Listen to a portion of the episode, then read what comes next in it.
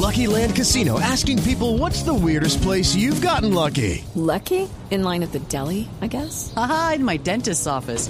More than once, actually. Do I have to say? Yes, you do. In the car before my kids' PTA meeting. Really? Yes. Excuse me, what's the weirdest place you've gotten lucky? I never win and tell. Well, there you have it. You can get lucky anywhere playing at LuckyLandSlots.com. Play for free right now. Are you feeling lucky? No purchase necessary. Void where prohibited by law. 18 plus. Terms and conditions apply. See website for details.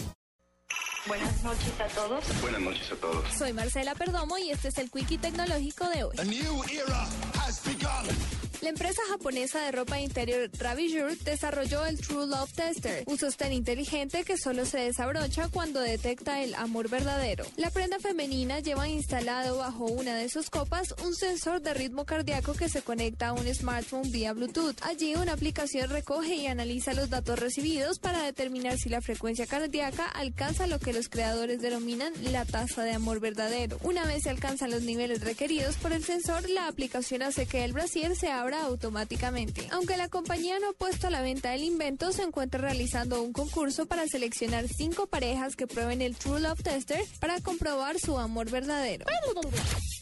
Uno de los juegos más raros de NES, conocido por los coleccionistas como el santo grial de los videojuegos por hacer parte del Nintendo World Championships de los años 90, fue subastado a través de Internet por la suma final de 99 mil dólares a pesar de su deterioro físico.